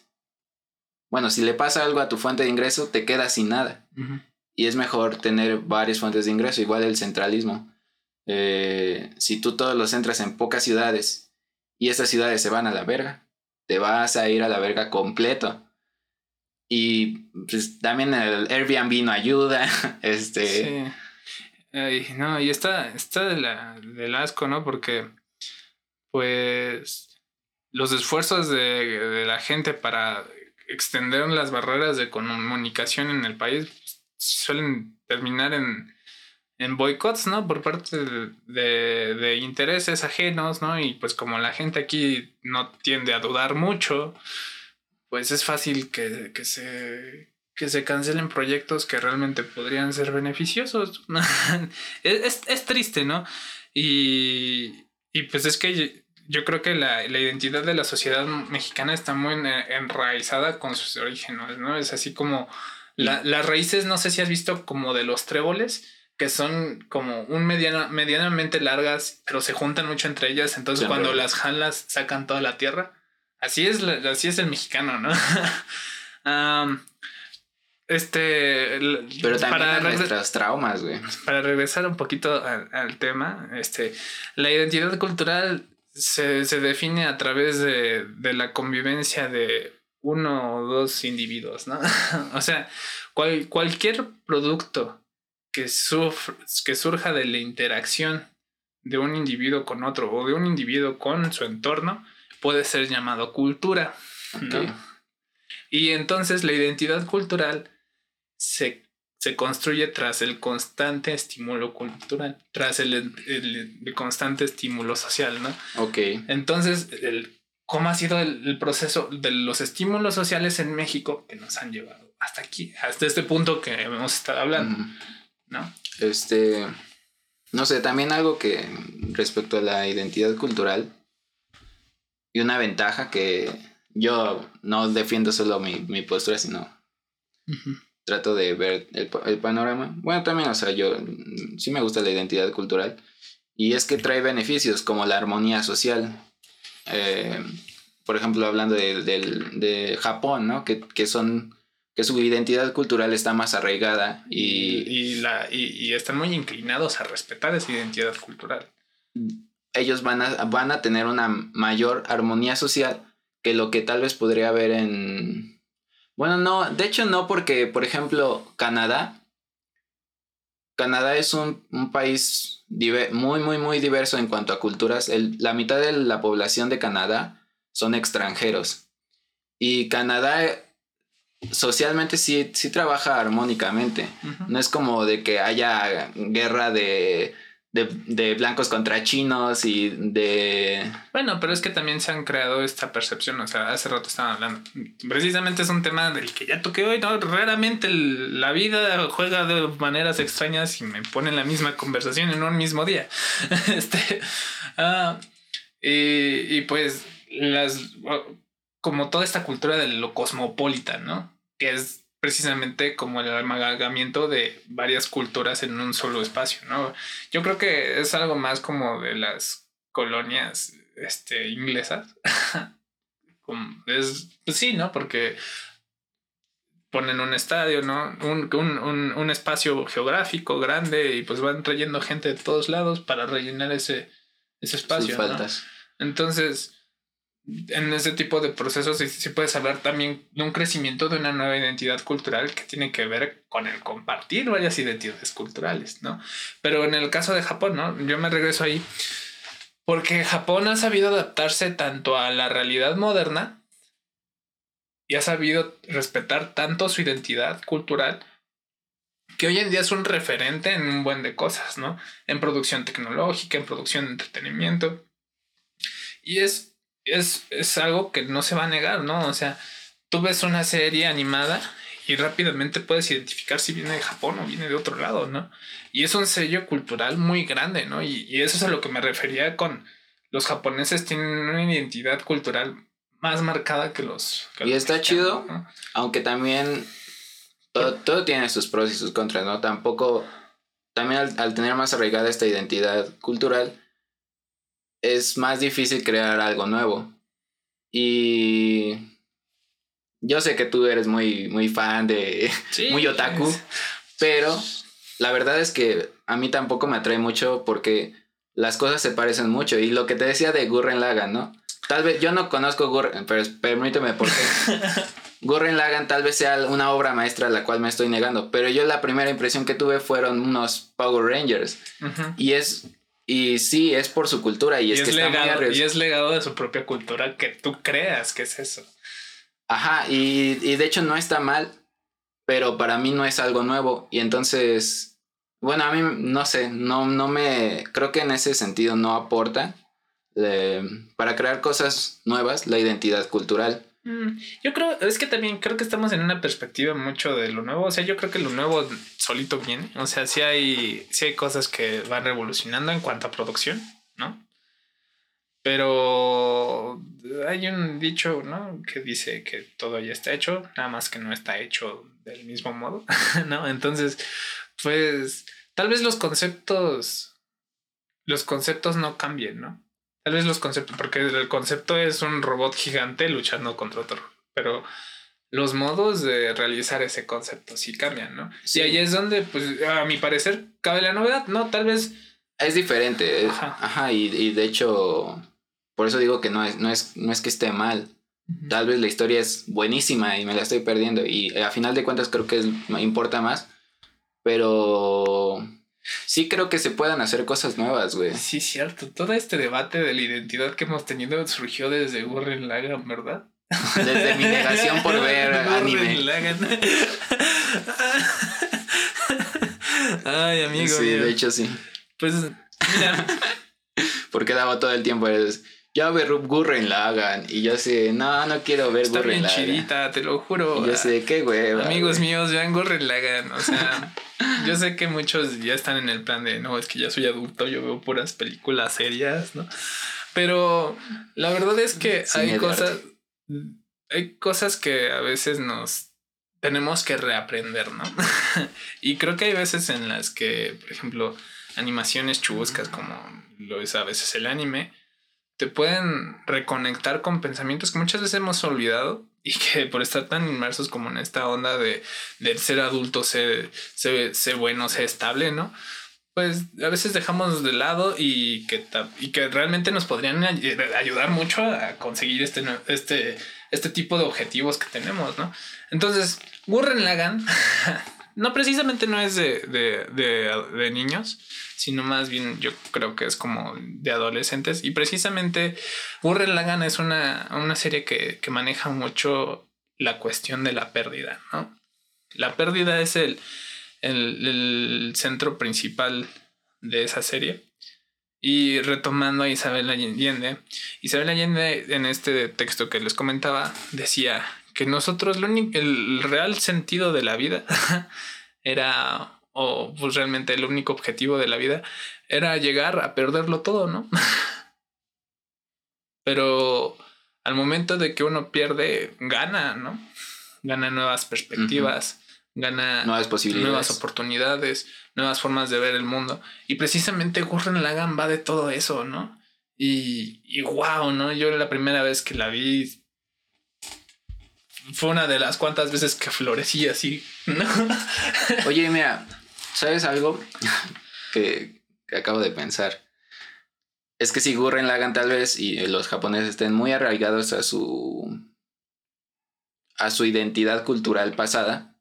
También algo que te había dicho era de que nunca, nunca hemos sido lo mismo en ninguna sociedad, siempre ha cambiado. Pero, este, que a ti te guste Gurren Lagann, que tiene identidad japonesa, por así decirlo, y tú no siendo japonés, en primera estás ejerciendo el individualismo, el, tu, tu ser individual, pero también tu, tu ser global, que, que como ahorita vivimos en una globalización, tenemos ac- acceso a cosas que pasan del otro lado del mundo y da paso a, a la libertad, porque tú elegiste, o tal vez no, no conscientemente, pero de una u otra forma tú elegiste que te, que te gusta el, el anime japonés y que te gusta Gurren Lagann. Y, y no tiene nada que ver con tu identidad cultural, porque cultural como, bueno, sí, pero sí porque tienes acceso a ella, pero no te remites a, a tu pasado social, que si no sería, es que solo me va a gustar lo, lo que sea mexicano y lo... Pues es que yo, bueno, yo creo que cuando ya hablas de la sociedad o pues, como de los hombres, como que te, te vas quitando como esas, pues ciertas etiquetas que te van dando pues, también tu identidad, ¿no? O sea, si bien el pensamiento de un mexicano, un japonés y un ruso va a ser muy diferente, siempre hay algo en lo que coinciden, ¿no? Y es esa parte de ser humanos, ¿no? Y hay que preguntarnos entonces, ¿qué es lo que caracteriza a los seres humanos a través de la historia? Uno es que caminan en dos pies. dos es que son metódicos. Tres es que son impositivos. Y cuatro es que son muy sentimentales. Bueno, diste cuatro, pero por dar cuatro, ¿no? O sea, Ajá. porque realmente hay Porque tal el vez primero no valía. hay otras que tal vez sean más importantes, Sí, otras que menos. Pero y- es la y- realidad. O sea, el, el- el ser humano está entre el método y el sentimentalismo más estúpido. Así. ¿no? O sea, y, y, y yo creo que es ahí donde yo logro identificarme, ¿no? Porque, o sea, cuando a ti te gusta algo es porque encuentras algo de ti mismo dentro de esa obra. ¿no? Identificación. Es, es proceso de identificación, ¿no? Entonces, yo logro identificarme dentro de esa, de esa serie, porque hay procesos de pérdida que viven los personajes que lejos de que hablen japonés o lejos de que estén insertos en su contexto específico, los, este, son experiencias humanas, ¿no? Y que, que a cualquier humano, dentro de cualquier lado, le pueden pasar, ¿no? Tal vez el duelo, si, la, la forma de asumir el duelo cambien, también las, las moralejas y, y las, este, y las respuestas a ciertos conflictos también cambian, pero yo creo que eso más que, alejarme, enriquece, ¿no? Enriquece, enriquece la identidad cultural y pues puede llevar a que ciertas cosas que podrían ser buenas aquí las puedas practicar, ¿no? O sea... Y de hecho, sí es parte también de nuestra cultura, o sea, Sí, y más que nada porque ya vivimos en la, en la época del, del internet, ¿no? La cultura, la globalización la ya está cultura aquí, de ahora no es, un el meme, el- es el meme y el streaming, ¿no? O sea, Pokémon Go es un éxito en México, Ajá, ¿no? O sea, y, y pues tiene eventos culturales enormes, ¿no? Alrededor de solo una aplicación, ¿no? Y a lo que muchas personas le parece estúpido, a muchas otras personas le parece lo más genial. Y eso es lo bonito, ¿no? De como de estar insertos como en un espacio tan plural. diversidad. Diversidad. Así es. Amigo, ya son las nueve, se nos acabaron las, las dos horas de plática. Cierto, ya Yo creo que... Espera, pero espera. Ok. Este, nada, nada más quería tocar el tema de la percepción, que lo tocamos hace rato, pero no lo abordé muy muy bien. rapidito, ¿no? Nada más quiero, ajá, sí fue como muy, nada más mencionado, digamos. Creo que también la percepción que nosotros tengamos tiene que ver con, eh, con quién somos, con nuestra identidad. Porque como yo me perciba que soy, seré. O sea, es, es, es como un ciclo, le puse ciclo de percepción. Yo soy de una forma, me percibo de otra forma y de la forma en que me persigo, percibo, voy a hacer de una forma. Pues, pues sí, en cierto modo. Pues sí, ¿no? Pero yo creo que tenemos que recordar algo que dijimos en el pasado, ¿no? Una cosa es la idea y otra cosa es el objeto. ¿no? Y, nos- y lo- y nosotros como seres, como seres humanos, No tenemos acceso al Somos- objeto. somos objeto. Somos objeto porque nos movemos, nos desplazamos, ¿no? Interactuamos con el espacio y somos capaces de transformar el medio físico, ¿no? Somos objeto, pero también somos idea. Pero no tenemos, no tenemos el Y- acceso. Y la idea, y la idea A- es a más fácil que el objeto, objeto defina. Bueno, yo creo que sí definen entre los dos, ¿no? Sí, no. Ajá, por eso es el ciclo de percepción. Somos Uno es lo que eres, otro es lo que cómo te percibes y el cómo te percibes va a cambiar lo que eres y entonces se vuelve un ciclo de, percep- de percepción y de ser, Ok. donde lo que tú percibas que eres va a terminar influenciando lo que eres. Eh, esto lo digo porque creo que para ejercer tu voluntad también es, es una herramienta, es percibirte de, una, de cierta forma, aunque aún no lo seas, para, para hacerlo, ¿no? Eh, pensar que, lo soy, que soy algo hasta que lo sea. Ok. Eh, porque vas a, vas a empezar a tomar acciones y decisiones pensando en que lo eres. Como lo que decía hace rato de... Que, lo, que hace rato lo decía en, en del lado negativo de... Es que yo soy así y así tengo que hacerlo, ¿no? Pero si tú te marcas desde un principio, yo quiero ser así por este motivo y no lo soy, pero entonces me voy a decir una mentira. Voy a decir que, que lo soy y a la próxima vez que me tope con una decisión que involucre ser como soy o ser como quiero ser, y yo me mentí que soy como quiero ser, voy a terminar haciendo lo que quería hacer. Mm. Tiene sentido. Es como cuando empiezas a tocar música, ¿no? no crees tener la capacidad, pero de pronto ya tocas. O sea, Algo así. o sea, pero también depende al estímulo, ¿no? O sea, el estímulo constante de, de una voluntad, porque pues el hecho de quererlo no lo hace posible, sino es como actuar en torno a esa idea lo que hace posible que ese deseo que tú tuviste internamente se materialice, ¿no? Exacto. Eso es todo un plan. O sea, Ay, también creo que tenía una frase aquí escrita. Pocos son quienes se hacen cargo de quien quieren ser. La mayoría culpa culpa a su contexto. Y dice, es que yo soy de esta forma porque así me hizo el mundo. Oh, y no. sí, pero el tomar esa actitud de víctima no te eh, va a llevar a ningún lado. no te va a hacer como, a- no te va a llevar a ser quien quieres ser. Sí, y, y lo hemos dicho, ¿no? De cierto modo, todo lo que nos pasa o nos hacen es. Tiene un porcentaje de nuestra culpa, ¿no? O sea, de cierto Unas modo, más que otras. Unas más que otras, ¿no? O sea, te puede caer un- un- una piedra de- del cerro y pues realmente, pues tú no decidiste, ¿no? Pero tú tuviste la culpa de estar caminando por ahí, ¿no? O sea, de cierto modo, tus acciones te guiaron al desenlace que tienes, ¿no? Al, al, al, al conflicto que estás teniendo. Entonces, Otra más tu culpa, digamos, tienes una moto y sales siempre sin casco y después te accidentas y te aplastan la cabeza y mueres. Yo, yo sí- Es más tu culpa que, la, que al contexto. yo soy ciclista, eso me dio miedo. ¿Qué nos preguntan por ahí? Yo soy ciclista y no, no uso No uso casco. casco. Aún no No. preguntan nada. Si quieren, ya vamos casi a acabar con la plática. Este, nos interesaría escuchar su opinión respecto a lo que, lo que han oído. Eh, si tienen preguntas o su aportación se, es bien recibida. Y, y pues los escuchamos en lo que, en lo que terminamos. Ok. Creo que sí, ya. Creo que Yo ya pues, no como- tengo más. como conclusiones, no, al final de cuentas yo creo que es una plática que ni siquiera se termina hoy, incluso creo que es algo de lo que hemos estado hablando desde que empezamos a, a tener parlantes. Sin embargo, hoy te el, el, tema el tema tal cual. Este hay muchas cosas que se van a dejar fuera, está claro.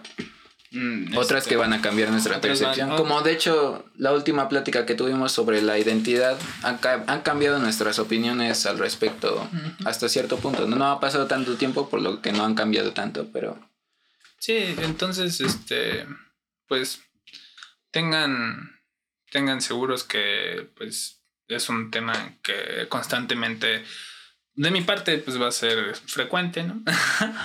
y, y- porque se inserta básicamente en nuestras situaciones más estúpidas, ¿no? O sea, hasta en la forma de cómo vas al baño define quién eres, ¿no? y, y pues es algo que, que se va a seguir retroalimentando constantemente. todo nos define unas cosas más que otras. Unas cosas más que otras, evidentemente. Este, y tampoco tenemos que estar a la perspectiva de tenerlo todo en nuestro pequeño cuerpo, porque vamos a explotar sencillamente. O sea, nuestro control. lo que absorbe tanto tiende a la dispersión, ¿no? Según la ley de la termodinámica. Ah, Yo también quería verme científico. Pero no es ley, ¿o sí? sí, sí es Sí. ley. Sí es Yo ley. no me sé las leyes bien. La, ley, la segunda ley de la termodinámica es la entropía. La entropía. La Ok. entropía. Así es. Dicen por ahí, Salma. Fue muy buen programa y tomaron cosas. Y sí, tomaron cosas que aún sigo pensando, como la perspectiva global y su impacto en nuestra identidad individual. Ey. Sí, yo, yo también me voy a quedar con muchas dudas. sí. Yo también. Y, y yo creo que es, es- es lo padre, ¿no? Y al final de cuentas, yo creo que precisamente de una duda que nos surja en este programa va a ser el tema principal del próximo. Así que quédense con nosotros para más, Para más dudas. para más dudas. Para dudar más de, de, de Para- quiénes son. Y, Un poquito así. Este. y luego se terminen suicidando. ¿no? No, no se suiciden, no, muchachos, ya saben lo que les digo. Yo es, miren, y se lo decía un amigo hoy, el consejo más sabio que alguna vez me llegaron a decir es que no importa que el mundo se te esté cayendo encima, que te estés ahogando en todos tus problemas, solo tienes que recordar una cosa fundamental y es una cosa que aunque cueste mucho trabajo, te da la posibilidad de que en un momento todo esté mejor, ¿no? Y es solo sigue respirando. De hecho, justo así empieza una, una, muy, una muy buena frase de Náufrago. Esto es el discurso final que tiene. En la película de Náufrago la, la topan con, con Tom Hanks. Y Yo empieza tengo- así, solo, solo debo seguir respirando. No sé cuándo el- la marea me va a traer una vela. Y es lo que le pasó a él, ¿no? Le trajo una vela y así es como pudo, pudo seguir adelante. Solo tenía que seguir respirando. Y es lo mismo, ¿no? Tus, tal vez ahorita te, haya muchos problemas y, la- y muchas personas estén pasando una situación difícil. Pero los problemas no duran para siempre. Pues no. Y si duran para siempre es que te moriste en el proceso. Así que estás en un lugar mejor. Este. pues sí, eso, eso por parte, esa por parte mía. Esperamos no que este programa no termine en el suicidio de, ninguna persona. Igual no sería nuestra culpa. Pues no, al final de cuentas, y tampoco es como que sea un error, cada quien decide, ¿no? Este, yo creo que no es lo ideal, ¿no? Y eso que soy una persona que constantemente está como en, subidas y bajadas, pero yo creo que no es lo ideal, así que pues dense una oportunidad y dense la oportunidad de dudar del lugar en donde están, ¿no? con tal de ver una respuesta posible a, las cuestiones que les aquejan. La, vida que tienen ahorita no es la única respuesta, ¿no? Y la vida actúa de maneras muy extrañas. Yo como conclusión... Mm, creo que hay que saber utilizar la identidad a nuestro favor tanto individualmente como socialmente, eh, puede ser utilizada en nuestro favor o en nuestra contra. La forma en que yo personalmente veo el, utilizarla a mi favor es, es en primera dudar de ella, cuestionar las, la identidad, las identidades que tengo, porque aparte también ni mi identidad individual es la misma, siempre, pero está bien dudar de, de, de estas para poder ejercer más la libertad y la voluntad, que a final de cuentas mm, creo que si la identidad te hace más esclavo de, de, de un concepto que tienes de ti mismo, de lo que debe ser, no, no es muy beneficiosa. Pero en cambio, si utilizas la, la identidad para cumplir tus propósitos, y les digo, sigo siendo personal porque porque yo soy una persona que se hace propósitos, no todos tienen visión y deben tenerla. No, no es necesario. Pero Solo si quieren. Sí, yo, yo así lo veo, ¿no? Personalmente. Utilizar la identidad como, como para lograr mis objetivos. Me parece, me parece una buena postura, amigo. Pues sí, totalmente. Utilizar, bueno, conocer nuestra identidad con tal de encontrar un mejor camino. Exacto, buena, buena frase. Esto fue Parlantes. Gracias por haber estado en esta plática. Ahora nos toca seguir reflexionando. Hasta luego. Si deseas participar en esta plática en tiempo real, se transmite en directo todas las semanas por facebook.com diagonal aldogva. Te esperamos. Advertencia. En esta charla no se pretende delimitar ni exclamar alguna verdad absoluta. El contenido de este programa es producto de las experiencias de vida de los aquí involucrados y por lo tanto, todo el contenido debería ser puesto en duda. Si se está en desacuerdo con lo aquí expuesto, favor de compartirlo con la comunidad.